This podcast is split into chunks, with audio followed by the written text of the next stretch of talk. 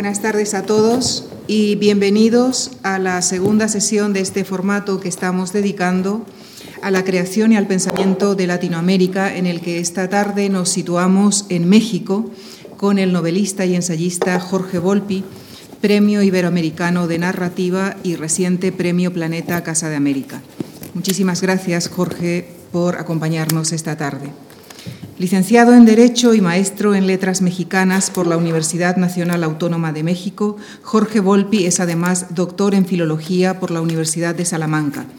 Su novela más reciente es La Tejedora de Sombras, pero también es autor de La paz de los sepulcros, El temperamento melancólico, En busca de Klingsor, con la que inició su trilogía del siglo XX, cuya segunda parte es El fin de la locura y la tercera No será la tierra. También ha escrito novelas cortas, varias de ellas han sido reunidas en el volumen Días de Ira, y también es autor de Sanar tu piel amarga, El jardín devastado y Oscuro bosque oscuro. Como ensayista es autor, entre otros, de Mentiras contagiosas y su ensayo más reciente es Leer la mente, el cerebro y el arte de la ficción. También ha desarrollado la docencia en diversas universidades y actualmente colabora con el periódico El País y el Reforma de México. Sus libros, que han sido traducidos a más de una veintena de idiomas, han merecido numerosos galardones. Entre ellos, en 2009 obtuvo el premio José Donoso de Chile por el conjunto de su obra y también ha sido condecorado con la Orden de Isabel la Católica y como Caballero de la Orden de las Artes y las Letras de Francia. Jorge Volpi es un escritor a quien le gusta tejer la tela de su narrativa entrelazando la ficción con la realidad la investigación con la creatividad. Seguramente entre estos hilos hilvanará la conferencia que ha titulado Yo soy ella, la novela como experimento mental. Muchísimas gracias. Muchas gracias. Muy buenas tardes, muchísimas gracias a todos por su presencia aquí. Estoy realmente muy contento y muy honrado de estar en la Fundación Juan March. Muchísimas gracias eh, por esta invitación para poder charlar esta, esta tarde con todos ustedes.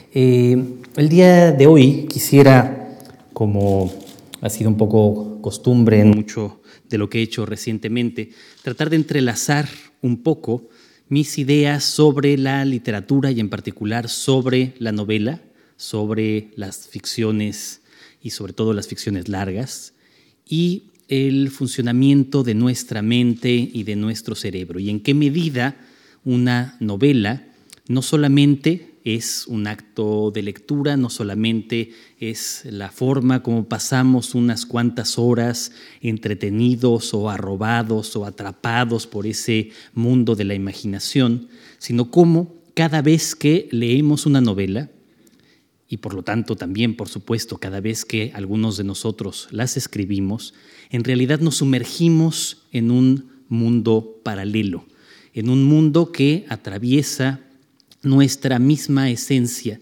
y nuestra forma de ser y se convierte, por lo tanto, en una especie de experimento mental.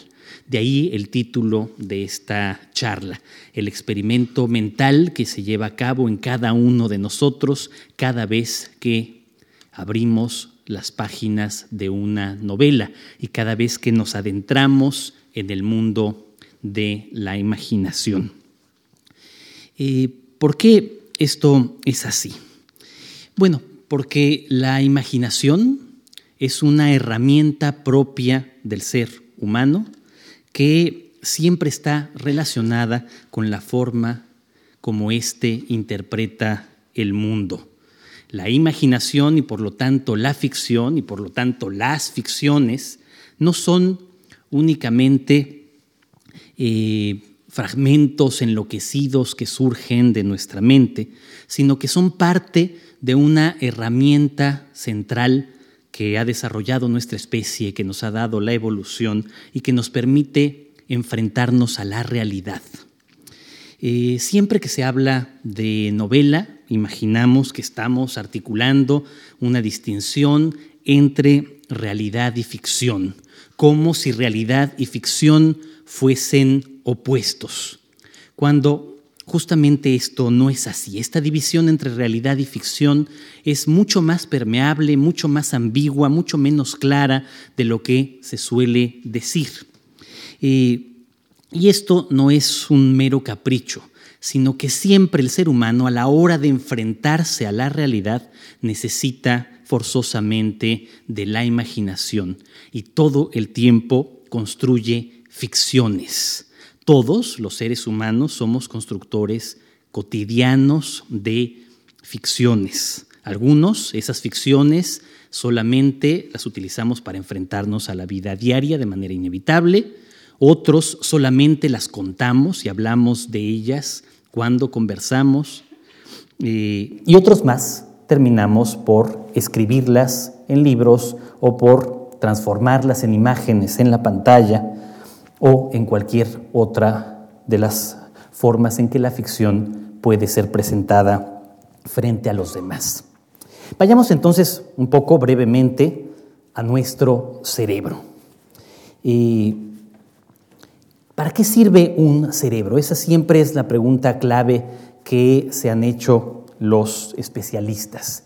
¿Cuál es la función esencial del cerebro? ¿Por qué los seres humanos hemos desarrollado un cerebro tan grande? O para ser más precisos, una corteza cerebral tan grande comparada con el volumen de nuestro cuerpo. ¿Qué es lo que nos da? Eh, los biólogos siempre se preguntan eh, para qué existe un órgano de esta naturaleza. Desde luego se han dado respuestas variadas y cuando uno pregunta para qué sirve el cerebro, la respuesta intuitiva, casi inmediata que da nuestro propio cerebro es para pensar, para organizar nuestras ideas, etc. Pero no es exactamente así. El cerebro o la corteza cerebral, para decirlo siempre de manera más precisa, se vuelve un órgano fundamental en el ser humano para permitirle, por supuesto, sobrevivir mejor. Todos los desarrollos eh, propios de los seres vivos tienen como objetivo, de acuerdo a la teoría de la evolución por selección natural de Darwin, tratar de adaptarse mejor al medio y por lo tanto tratar de sobrevivir. Como sabemos, de acuerdo a la tesis darwiniana, los seres que mejor se adaptan sobreviven, los que no se adaptan se extinguen, los que son más aptos, no los más fuertes, como dice la formulación popular, terminan por sobrevivir.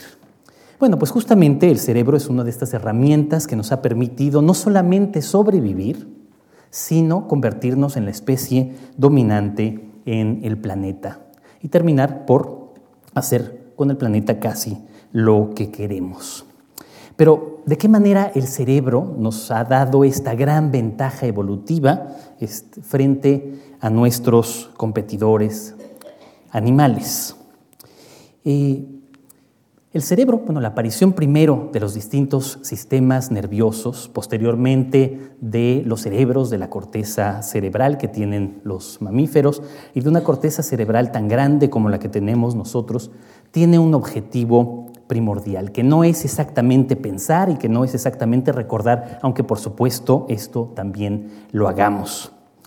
El cerebro nos sirve esencialmente para adelantarnos al futuro. Dicho de otra manera, mucho más clara, mucho más explícita, los cerebros, dicen algunos especialistas en el tema, son esencialmente máquinas de futuro, máquinas para producir futuros. Y esto es esencial para su tarea de convertirnos en seres humanos aptos para sobrevivir. Mientras que los organismos que no tienen cerebro tienen que conformarse con reaccionar frente al medio con las instrucciones que están codificadas en sus genes y por lo tanto su capacidad de maniobra siempre es menor, terminamos desarrollando sistemas nerviosos y posteriormente cerebros y posteriormente cerebros con cortezas cerebrales tan grandes como la nuestra, porque ello nos permite un margen de reacción mucho mayor al que tienen los organismos que carecen de estos instrumentos. Dicho en otras palabras, mucho más comprensibles, para lo que esencialmente sirve el cerebro es para tratar de prever qué va a pasar después, porque de saber qué va a pasar después va a, va a depender en buena medida nuestra supervivencia, el que continuemos simplemente existiendo y por lo tanto reproduciéndonos y por lo tanto cumpliendo esta ley fundamental de la vida. El cerebro, por lo tanto, sirve esencialmente para producir estos escenarios de futuro que compara todo el tiempo con lo que se está viviendo para que reaccionemos en consecuencia. ¿Cómo funciona este proceso? Muy rápidamente. Por supuesto, para lograr esto, el cerebro lo que tiene que hacer todo el tiempo es acumular patrones del pasado para compararlos con el presente que está viviendo y a partir de ahí imaginar el futuro y reaccionar en consecuencia. Estos patrones del pasado son a los que le llamamos comúnmente recuerdos.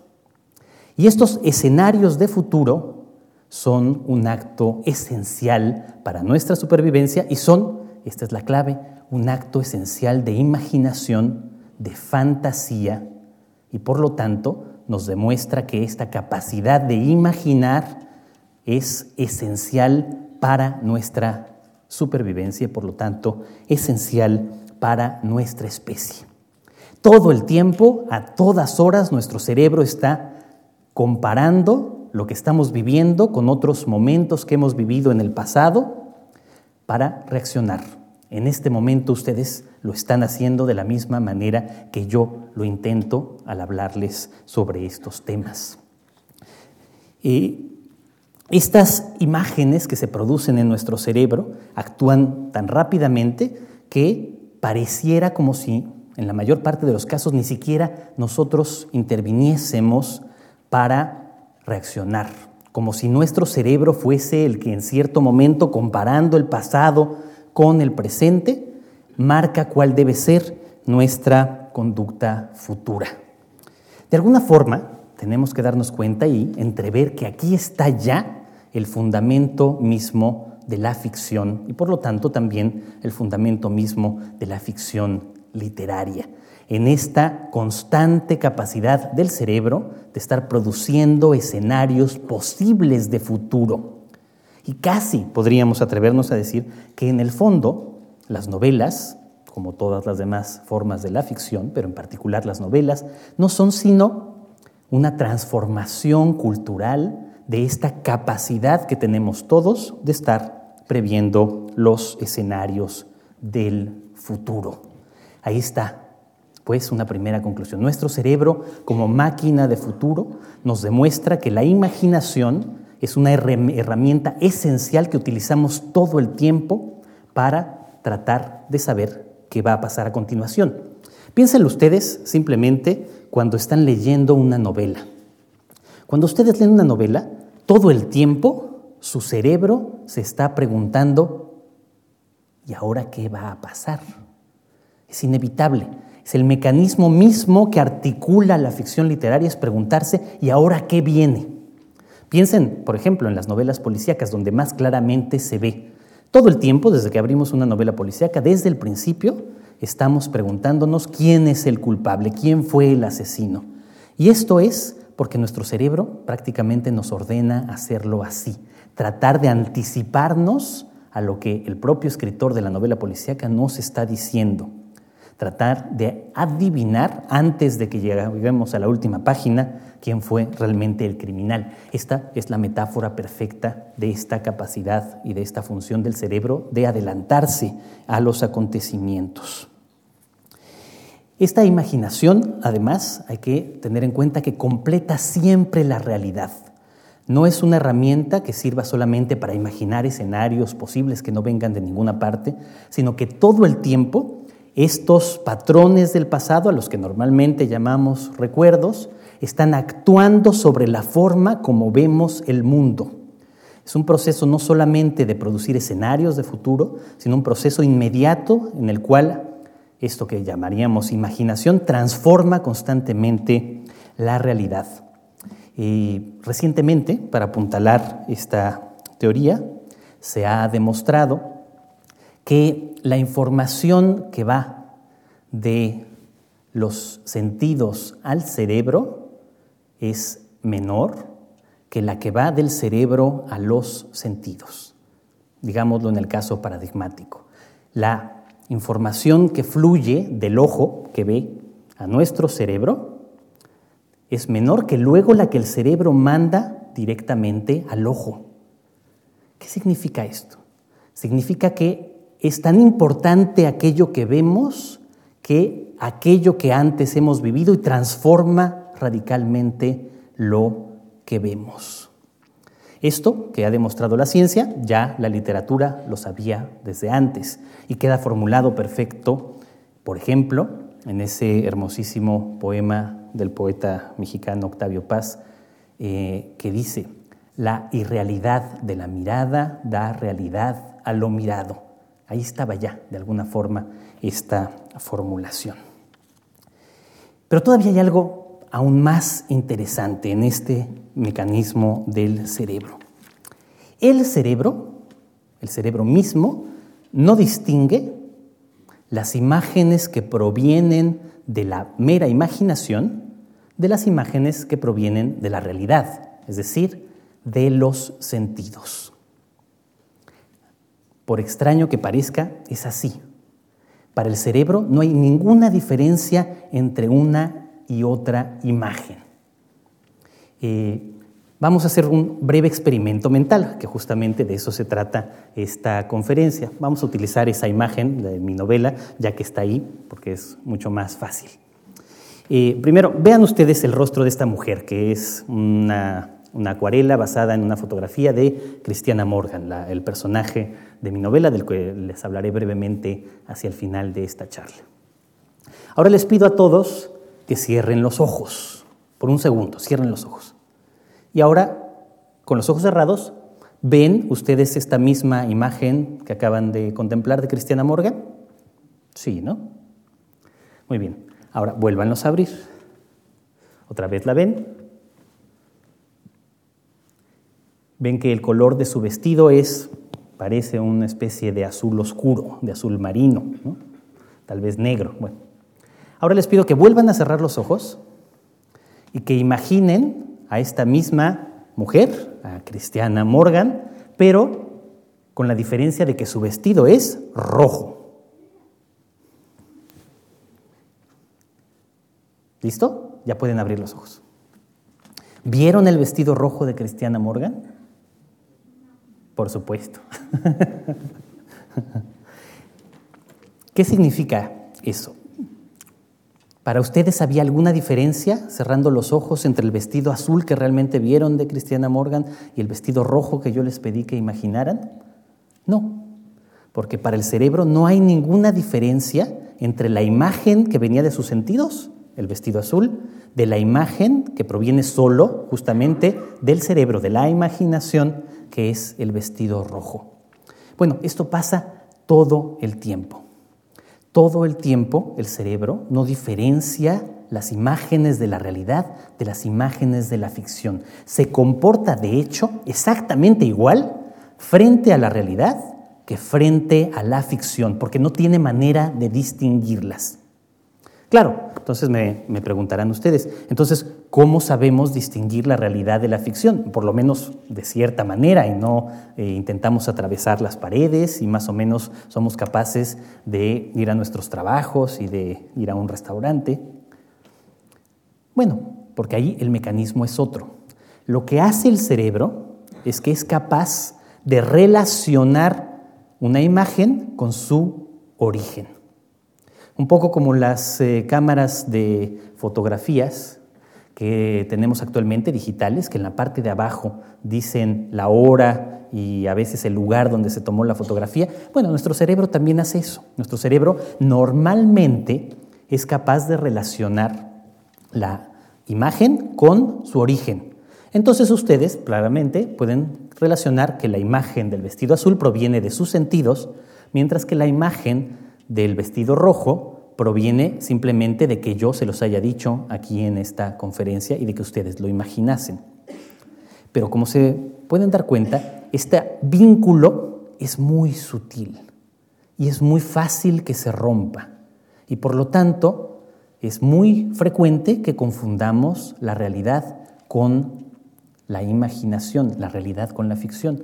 Porque si se pierde ese delicado vínculo, que construimos entre una imagen y su origen, de pronto nos podemos equivocar. Creo que eso nos ha pasado a todos, a mí me pasa constantemente, no saber si algo lo soñé o si algo lo viví o si alguien me lo contó, porque todo eso en mi cerebro se convierte en una imagen que para el cerebro mismo, para nuestras neuronas, es equivalente.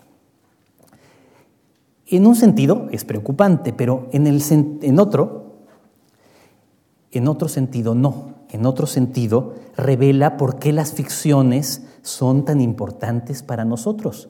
Porque en un sentido muy profundo, las ficciones son equivalentes a la realidad. Y porque nosotros nos comportamos frente a ellas como nos comportamos en la vida diaria. Y porque en la vida diaria utilizamos todo el tiempo la imaginación para completar la realidad. Y porque en la vida diaria todo el tiempo estamos utilizando la imaginación a veces sin darnos cuenta para tratar de saber qué es lo que va a pasar a continuación. Pero todavía hay algo más inquietante, no nos detengamos aquí. Según los estudios más recientes y según las hipótesis filosóficas, ya no solamente biológicas, más eh, contemporáneas, tal vez también pudiese ser que la mayor el mayor producto de nuestra imaginación seamos nosotros mismos. Es decir, que es probable que este acto de imaginación que el cerebro todo el tiempo está poniendo en marcha, el mayor acto de imaginación del propio cerebro es la invención de esa extraña cosa que conocemos con el nombre de yo. ¿Qué es el yo? Bueno, los biólogos desde luego no lo han encontrado nunca en el cerebro. No hay un lugar en el cerebro donde esté el órgano del yo. Los antiguos, claro, lo pensaban. Pensaban que se encontraba en cierta parte, que si se encontraba en la amígdala, que si se encontraba en la pituitaria, que si se encontraba incluso en el cuerpo calloso. No, el yo no está en ningún lugar exacto del cerebro, porque el yo no es un órgano ni responde a un órgano mismo. El yo parece mucho más claro que es un conjunto de ideas, pero un conjunto de ideas muy peculiar, un conjunto de ideas autorreferenciales, un conjunto de ideas que se ven a sí mismas. Cuando el cerebro es lo suficientemente complejo como el nuestro, cuando hay millones de interacciones entre nuestras millones de neuronas, cuando hay millones de sinapsis y de conexiones neuronales, Parece que por una especie de acto de magia, pero que en realidad es solo un producto de la complejidad misma de nuestra arquitectura cerebral, aparecen no solo ideas en el cerebro, sino ideas capaces de verse a sí mismas. Y esa idea capaz de verse a sí misma, la más importante, podría ser el yo, que visto desde esta perspectiva sería una gran herramienta evolutiva también, porque de pronto el cerebro, que es un mecanismo que, como ustedes saben, está construido por estas neuronas que funcionan en paralelo, que resuelven los problemas de la vida cotidiana funcionando de esta manera simultánea, para decirlo con una metáfora, de pronto son capaces de inventar una especie de núcleo de corazón que parece que controla el resto de las ideas que habitan nuestro cerebro y que a diferencia de las neuronas que actúan en paralelo, en simultáneo, esta parecería actuar, actuar secuencialmente, en orden, linealmente. A eso es a lo que tal vez podríamos llamarle el yo o la conciencia, esa maravillosa invención del cerebro que nos permite creer que somos unívocos, que tenemos un orden en nuestra vida, que seguimos linealmente el paso del tiempo y que nos dirigimos de un lugar hacia otro. Una fantástica invención de la evolución, que tal vez sea una fantástica evolución del cerebro y que por lo tanto casi podría resumirse más desde mi lado que desde el lado científico, diciendo que yo soy una novela, de que yo mismo soy mi mejor novela que ese yo se va construyendo poco a poco a partir de estas ideas que se ven a sí mismas. Por fortuna, y este es un paso adelante que ya nos lleva hacia el tema central de esta charla, por fortuna, este proceso que he descrito hasta ahora términos muy apretados, eh, nos condenaría, parecería, una especie de soledad, una especie de solipsismo, como si fuese un proceso que solo ocurre en el interior de cada uno de nosotros. A fin de cuentas, es cierto que parecería que yo soy el único que tengo conciencia, que yo soy el único consciente de los que estamos aquí. ¿Por qué? Porque yo no puedo ver la conciencia ni el yo de ninguno de ustedes.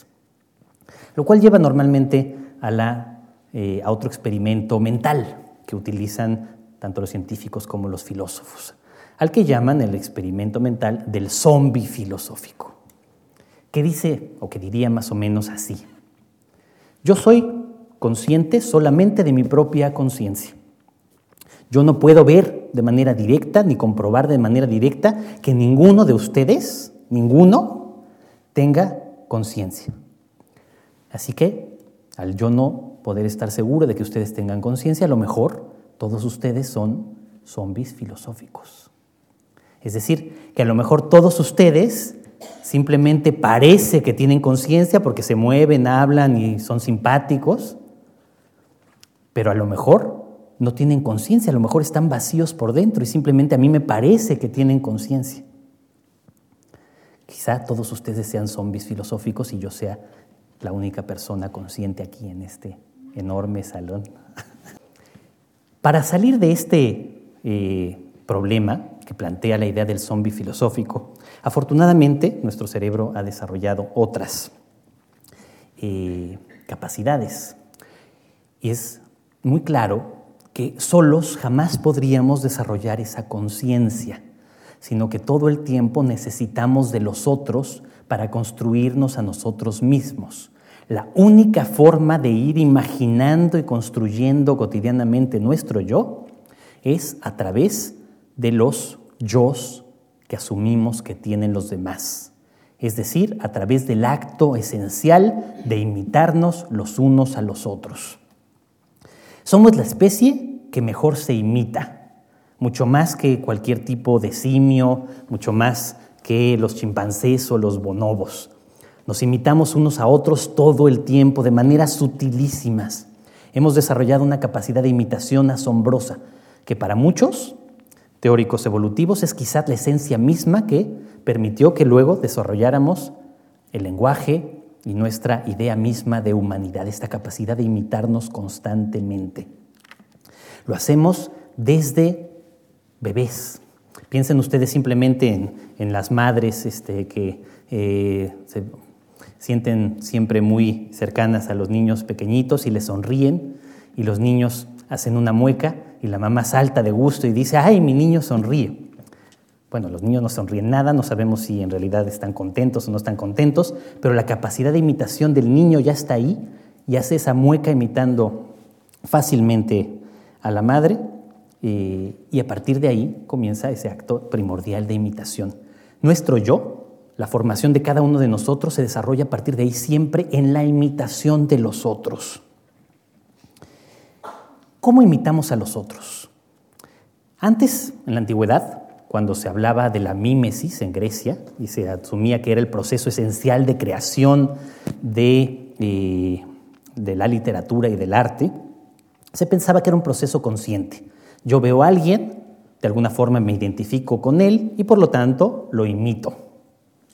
Ahora sabemos que no, ahora sabemos que este es un proceso que ocurre a nivel de las neuronas en nuestro cerebro y que no es voluntario. Es un proceso de identificación que llevamos a cabo todo el tiempo sin siquiera darnos cuenta.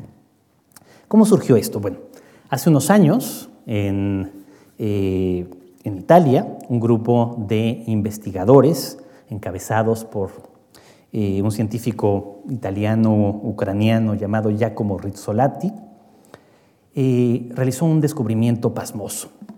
Cuenta la leyenda, que esto también parecería una especie de experimento mental, una especie de acto de imaginación, que Rizzolatti eh, estaba un día con su equipo de investigadores en Italia. En este equipo de investigadores lo que trataban de hacer era trabajar con simios, con bonobos. ¿Qué hacían entonces? Bueno, a los bonobos, a los pobres simios, les trepanaban el cerebro, los conectaban con unos cables a unas máquinas para tratar de ver con las distintas conductas de los simios qué partes del cerebro eran las que estaban en activo. Como dicen los científicos, qué partes del cerebro se iluminaban. Por ejemplo, cuando comían los eh, bonobos, cuando eh, caminaban, cuando corrían, qué partes del cerebro les iban diciendo qué cosas hacer. Cuenta la leyenda que un día estaban eh, el laboratorio vacío, con los pobres simios conectados a sus cables, porque todo el equipo de Rizzolatti se había ido a comer. Eh, los simios se quedan ahí conectados y según la leyenda, uno de los asistentes de Rizzolatti regresa primero que los demás al laboratorio. Y según la leyenda, regresa al laboratorio comiendo un rico helado de chocolate o de vainilla. Va comiendo su helado de vainilla el investigador y pasa enfrente de los simios. Y cuando va a ver las lecturas de los aparatos, se da cuenta de que los aparatos marcan cosas extrañísimas.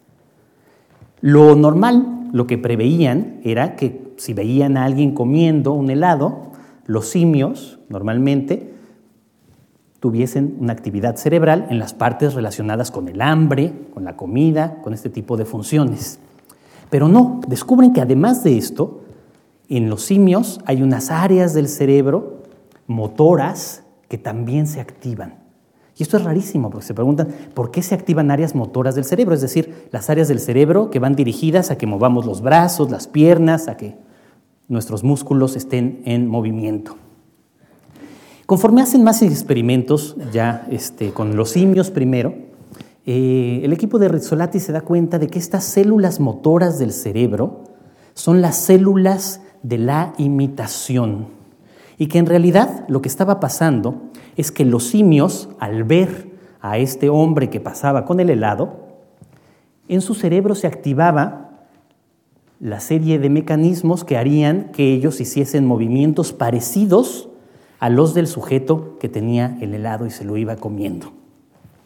Cambiemos el ejemplo para decir qué era lo que descubrieron realmente Rizzolatti y su equipo. Descubrieron que si, por ejemplo, yo veo a alguien pateando una pelota, en mi interior, mis células motoras, estas, mandan señales a mi cuerpo, que luego se paralizan, pero las mandan para que yo copie su movimiento y también haga en mi interior como que yo pateo una pelota. Y no solo eso, también se descubrió que lo mismo ocurre no solamente con ver a alguien patear una pelota, sino con que yo les diga que alguien patea una pelota, que Messi patea una pelota, o que Ronaldo aquí más bien, ¿verdad? Porque patea una pelota. Eh, y también con el solo hecho de que alguien lea que Messi o Cristiano Ronaldo patean una pelota. Con solo leerlo, o con que yo se los esté diciendo ahora mismo, todos ustedes en su interior están pateando la misma pelota que Messi y que Cristiano Ronaldo. ¿Por qué este mecanismo? Pues por lo que ya les decía antes, porque el cerebro trata todo el tiempo de adelantarse al futuro. Y al tratar de adelantarse al futuro, este mecanismo es fantástico, porque al yo imitar lo que está haciendo el otro, de pronto yo puedo saber a partir de mis recuerdos qué es lo que el otro probablemente va a hacer y entonces me permite reaccionar antes. Es un mecanismo de supervivencia elemental. De muy buena manera, Rezzolati y su equipo a estas células motoras que se activan así las llamaron células espejo, neuronas espejo, porque parecería que son un espejo en el cual nos vemos reflejados. Y por supuesto, si ya estamos hablando de neuronas espejo así, esto significa que las neuronas espejo son la base misma de ese viejo fenómeno que existe en eh, el arte y que ya Aristóteles y los griegos conocían perfectamente y lo llamaron con una palabra muy griega, empatía. Solo que antes se suponía que la empatía era un mecanismo más o menos racional. Ahora sabemos que esa empatía es inevitable, se produce a nivel neuronal siempre entre unos y otros. Pero no solamente entre nosotros, los seres reales, sino que se produce todo el tiempo también en la ficción. Cada vez que yo leo una novela, de manera inevitable me identifico con los personajes, con todos, de manera irracional. Luego de manera racional puedo identificarme o escoger alguno, pero el mecanismo natural por el que nos apasionan las novelas, por el que vivimos las novelas, es este. En nuestro cerebro esta ficción se confunde con la realidad, nos identificamos con los personajes y por lo tanto vivimos todo lo que viven los personajes como si fuéramos nosotros. Y este es un mecanismo natural maravilloso que tenemos todos.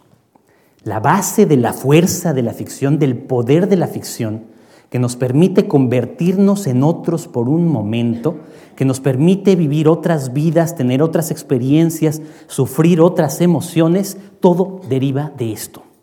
Porque al yo identificarme con el otro, el mecanismo es que de alguna forma parecería como si mi yo se confunde de pronto con el yo del otro. Y por un momento, al yo identificarme con el otro, sé más de ese otro, pero también sé de pronto más de mí mismo.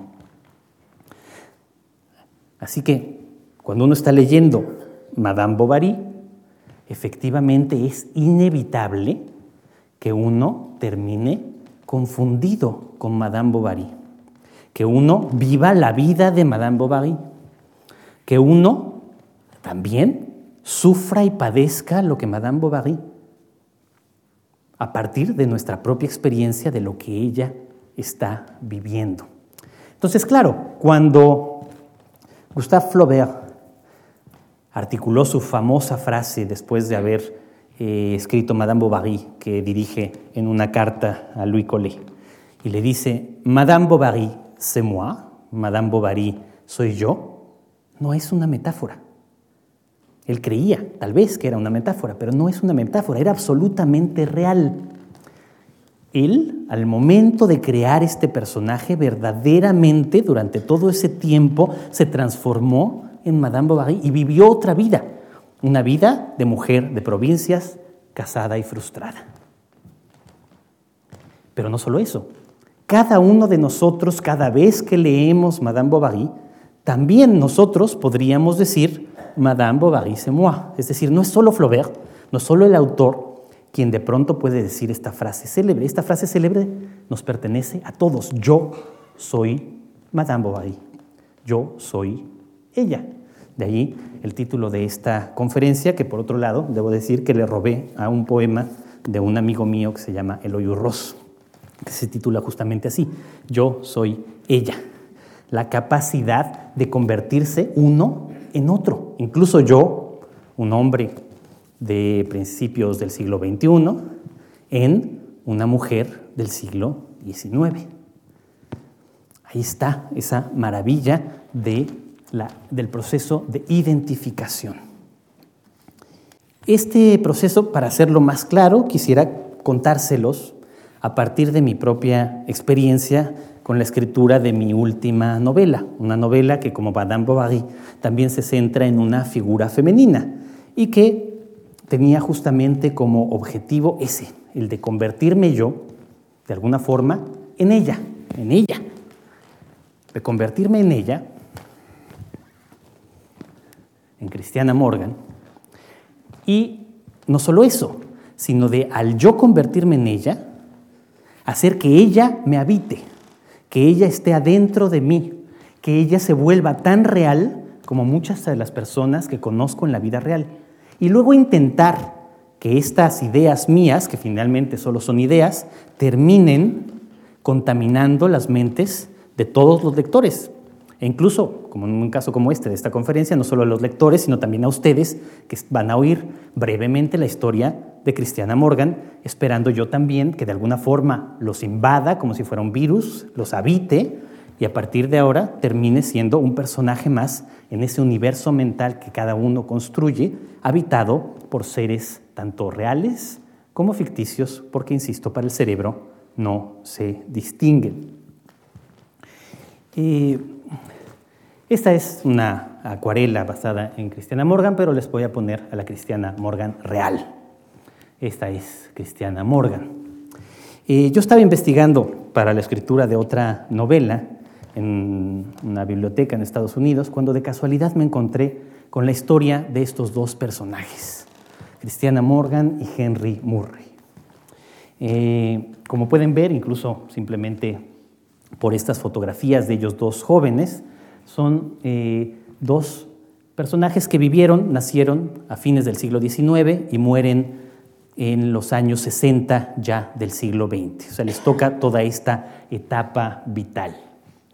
Cristiana Morgan era una joven eh, llena de inquietudes y de talentos, nacida a fines del siglo XIX, pero que en su clase social y en su época, nacida en Boston, en el seno de una familia de médicos, una clase media alta eh, acomodada, se veía muy mal que las mujeres estudiasen. Entonces no le permiten estudiar, lo único que puede hacer es estudiar arte y a partir de ahí eh, va a vivir un poco frustrada por esto. Al mismo tiempo es una mujer llena de inquietudes intelectuales, artísticas, que desde niña tiene depresiones y que por lo tanto desde muy pronto comienza a interesarse por el psicoanálisis que está apareciendo en esos años, el psicoanálisis que surge con Freud y con Jung. Eh, Cristiana, como también era natural en su clase social, se casa a los 18 años con eh, un eh, chico que se llama William Morgan. Aquí está la foto en donde ellos dos están justamente el día de su compromiso matrimonial, como los pueden ver, muy jovencitos ambos, 18 años, poco antes de que él, William, se vaya a la Primera Guerra Mundial. Se casa con él, William se va a la Primera Guerra Mundial, regresa eh, de la Primera Guerra Mundial absolutamente devastado, con un trauma de guerra terrible, precisamente por todas las atrocidades que ve, y a partir de ahí el, matrimonio entre Cristiana y Henry, perdón, entre Cristiana y William comienza a desgajarse. Y es entonces cuando Cristiana conoce a este otro personaje, Henry Murray, un médico de Harvard también, de esos mismos años, que desde el principio se siente muy atraído por Cristiana, con el pequeño inconveniente de que Henry Murray está casado también con otra rica heredera de Boston, Josephine Murray. Con lo cual, aquí tenemos ya dos parejas, dos parejas que van a ser el centro de esta historia, dos parejas que se van a hacer muy amigos, las dos parejas, que en lo cual en esta amistad lo que más va a pesar es la atracción entre Cristiana y Henry, y que van a terminar eh, por, siendo amigos, irse a estudiar en los años 20 a Inglaterra, un doctorado. Eh, ya en Inglaterra, Cristiana y Henry van a estar cada vez más atraídos entre sí y al mismo tiempo más enamorados del psicoanálisis que está vigente entonces en, esa época. Eh, tanto como que terminarán por, eh, voy a poner, por convertirse en alumnos y pacientes de Carl Gustav Jung en Suiza. Jung va a terminar fascinado también con Cristiana por una cuestión muy peculiar. Cuando Jung rompe su relación de alumno con Freud, entra en una depresión terrible y en esta depresión él empieza a tener visiones. Estas visiones le van a ayudar a salir de la depresión, a tratar de entender el psicoanálisis de una manera distinta. Estas visiones luego Jung las va a escribir a lo largo de 15 años en un famoso cuaderno que se va a conocer como el libro rojo, que justamente se publicó hace unos años.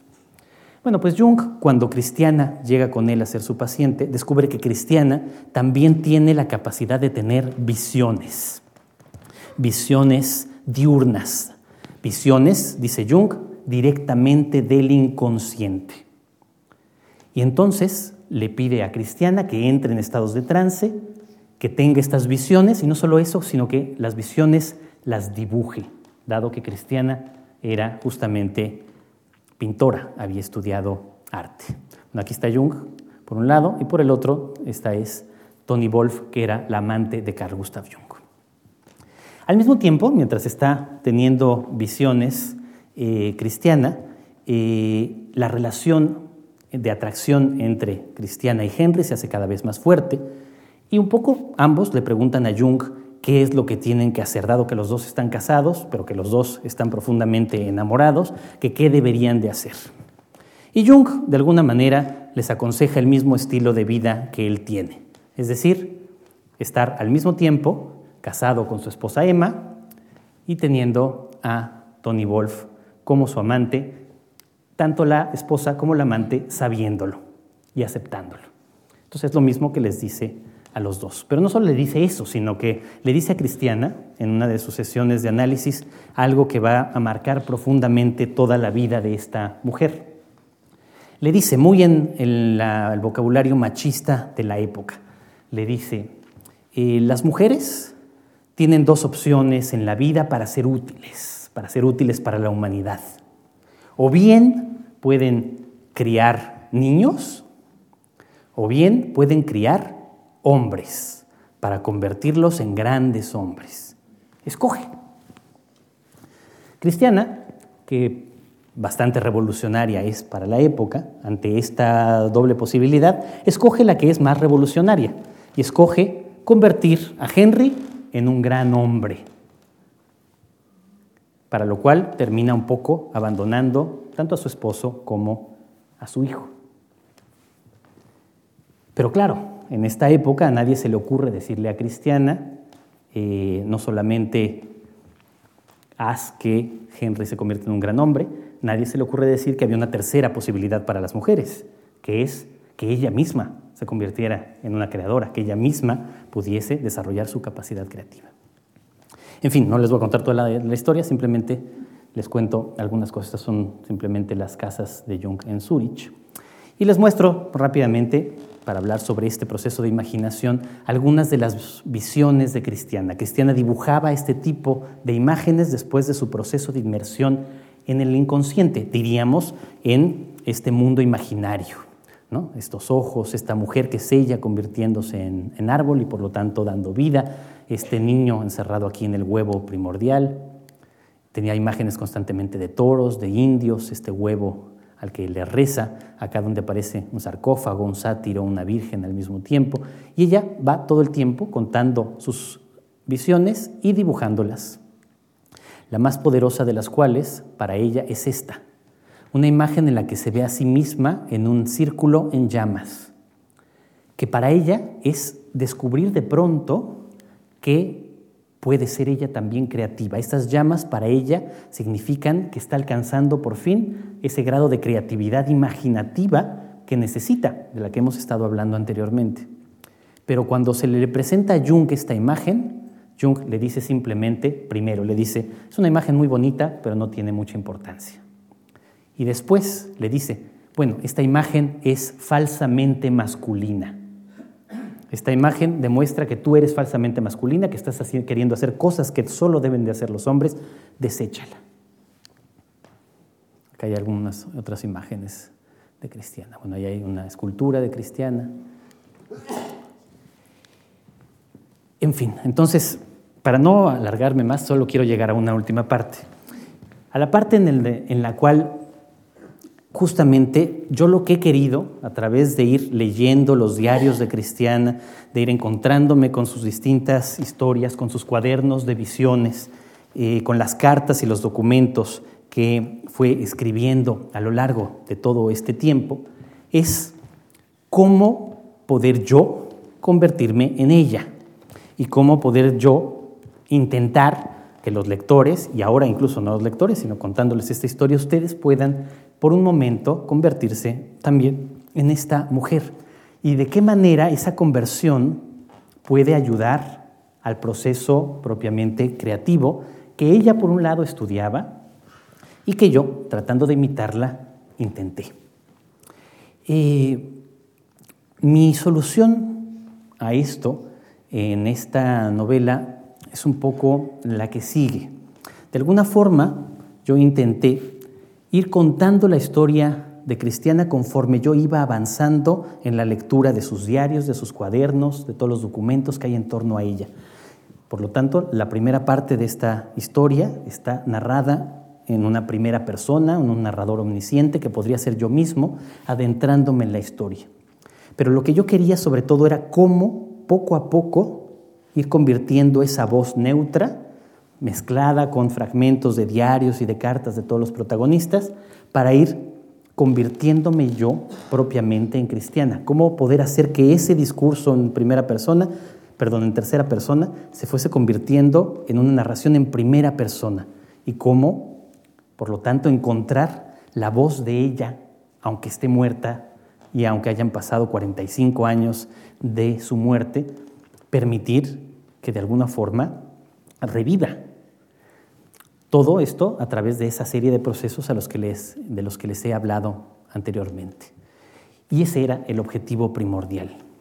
Pero aquí quiero terminar esta, esta charla para además terminar a tiempo, mencionándoles otra parte de eh, la vida de cristiana que va a ser fundamental. Bueno, acá tenemos ya un poco avanzados los años, la imagen de Cristiana en un, en un cuadro, la imagen de Henry en el otro con los nombres místicos que ellos mismos se daban el uno al otro, Wona y Mansol, en una relación entre ellos que dura 42 años. Son amantes durante 42 años e intentan convertir su relación de amor en una especie de religión, de acto espiritual y de experimento vital y mental para que los demás intentemos imitarlos. Bueno, Henry y Cristiana desarrollan varios eh, libros y varios trabajos a lo largo de su vida. Sin embargo, el nombre de Cristiana Morgan ha desaparecido casi completamente de la historia, como sucede muchas veces en esta época. Mujeres eh, eh, llenas de energía, de curiosidad, de inteligencia y de talento, que son subyugadas inevitablemente por sus amantes. En este caso ocurre una vez más. Cristiana y Henry desarrollan este test psicológico que se conoce como test de apercepción temática o TAT, que se sigue utilizando hasta el día de hoy. Eh, ya por ello, Henry Murray ha pasado a la historia y sigue siendo un autor relativamente conocido, sobre todo en los círculos académicos del mundo de la psicología clínica, por sus estudios sobre la personalidad, como este, Exploraciones de la Personalidad, y sobre todo por este test, el test de apercepción temática.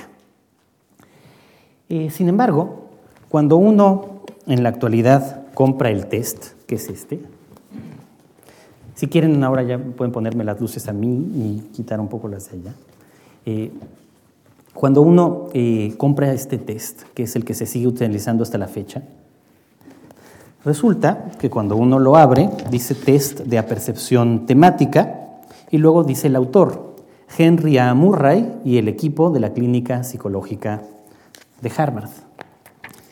Esta es una copia, la misma que sigue utilizando hasta el día de hoy, de la edición número 2, de la segunda edición de este test de apercepción temática.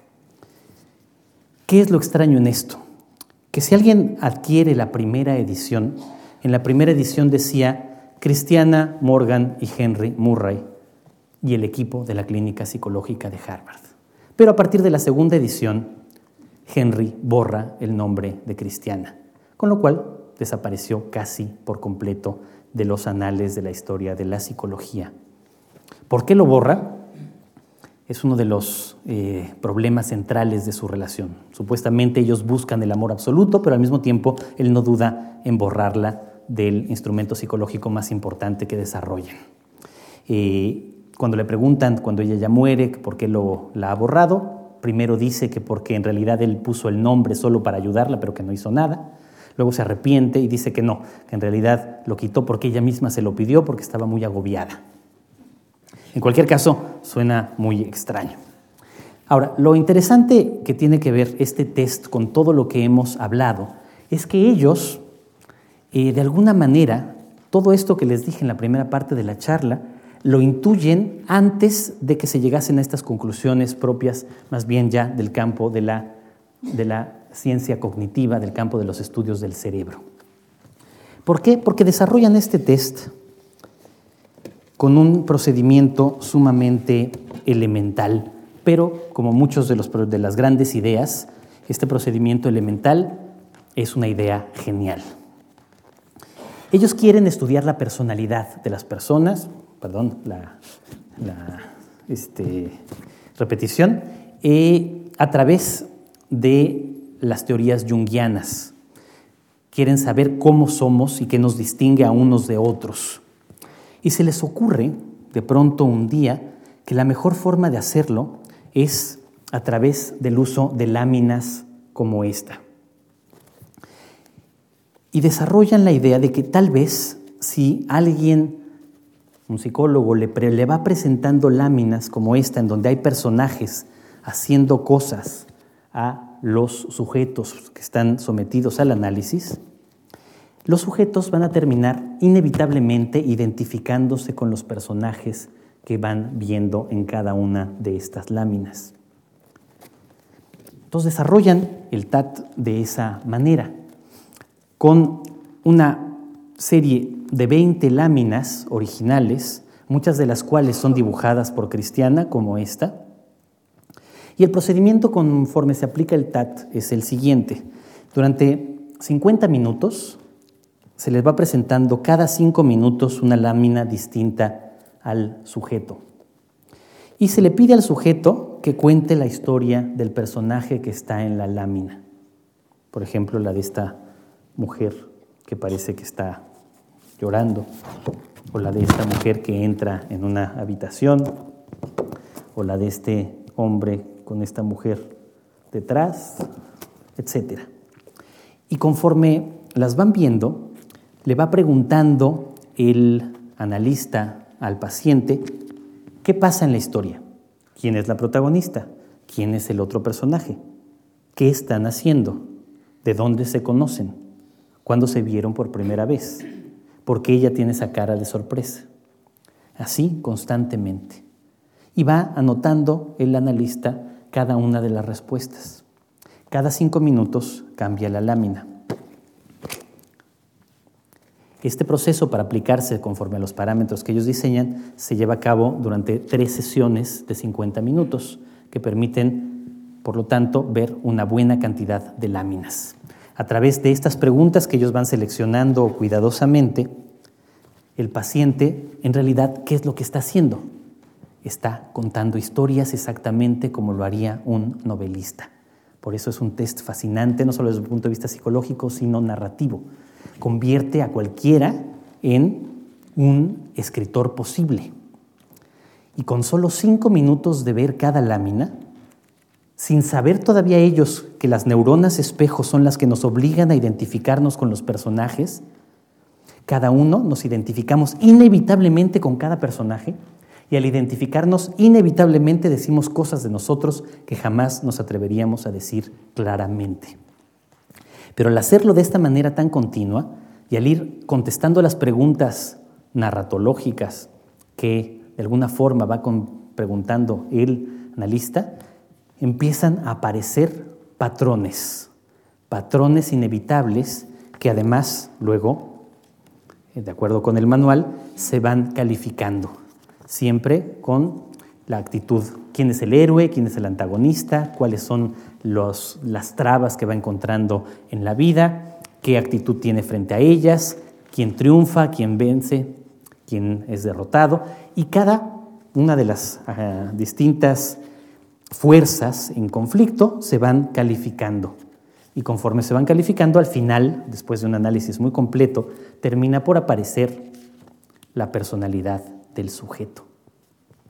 Fíjense cómo sin sin haber conocido todavía las neuronas espejo, Cristiana y Henry estaban utilizándolas de la manera más adecuada posible para demostrar la forma como nos identificamos inevitablemente con los personajes que vemos y cómo inevitablemente nos proyectamos en ellos y al mismo tiempo vivimos algo de ellos nosotros mismos.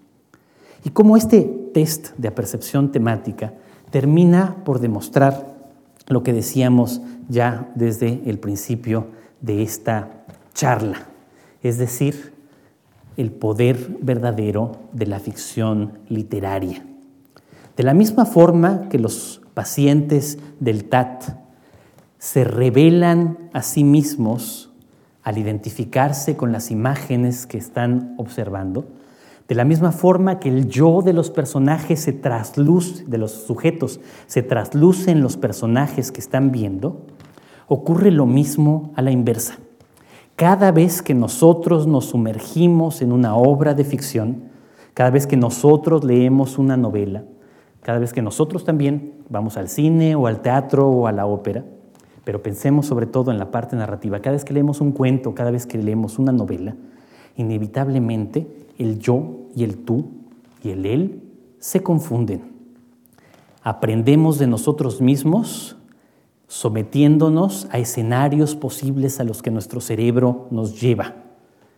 Vivimos otras vidas, experimentamos otras reacciones, generamos otras emociones y, en definitiva, somos otros. La novela, por lo tanto, como demuestra el TAT mismo y como demuestran todos los estudios sobre las neuronas espejo, no son por ello solo simples entretenimientos, formas de pasarla bien durante unas horas.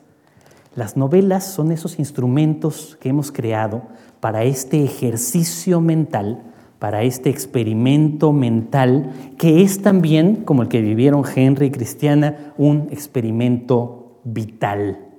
El experimento que nos hace por un momento al menos convertirnos en otros y porque la ficción literaria, más que cualquier otra, es la única otra forma que tenemos, además de vernos a nosotros mismos, de darnos cuenta de que existen otras conciencias y de que los zombies filosóficos, todos ustedes probablemente no lo sean tanto. La ficción literaria nos hace, pues, en esta medida, no siempre para bien, a veces también para mal, más humanos, más complejos, más ricos. La literatura no nos hace mejores personas forzosamente, pero hace que habite en nosotros la infinita complejidad de lo humano. Muchas gracias.